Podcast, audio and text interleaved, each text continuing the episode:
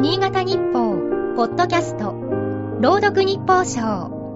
この番組は、新潟日報のコラム、日報賞を、新潟県内の地域 FM10 局が、持ち回りで読み上げます。1月26日。犬の祖先は狼というのはよく知られる。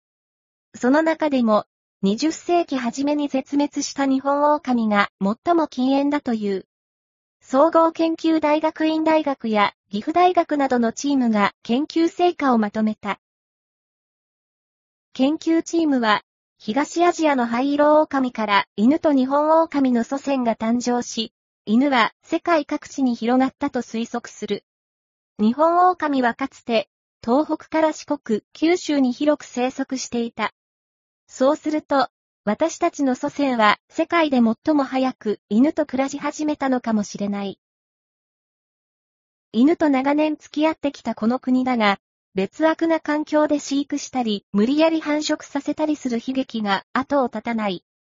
ウイルス化でおうち時間が増え、ペットを迎えたものの飼いきれなくて手放してしまうケースも多いと聞く。フランスでは衝動買いを防ぐため、2024年からペットショップでの犬と猫の販売が禁じられることになった。買う場合は、保護団体や個人からの譲渡、ブリーダーからの直接購入に限られる。本県でも生態を販売しないショップが出てきた。長年問題視されてきた殺処分も減る傾向にある。県内で2020年度に殺処分された犬猫の数は計406匹で、確認できる中では過去最小となった。とはいえ、未だにこれだけの数の命が失われているとも言える。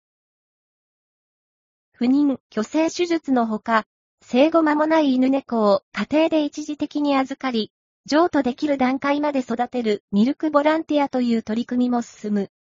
犬と人間は持ちつ持たれつで歩いてきた。良い関係をこれからも今日の日報賞は、FM ケントの音声合成システム、南がお送りいたしました。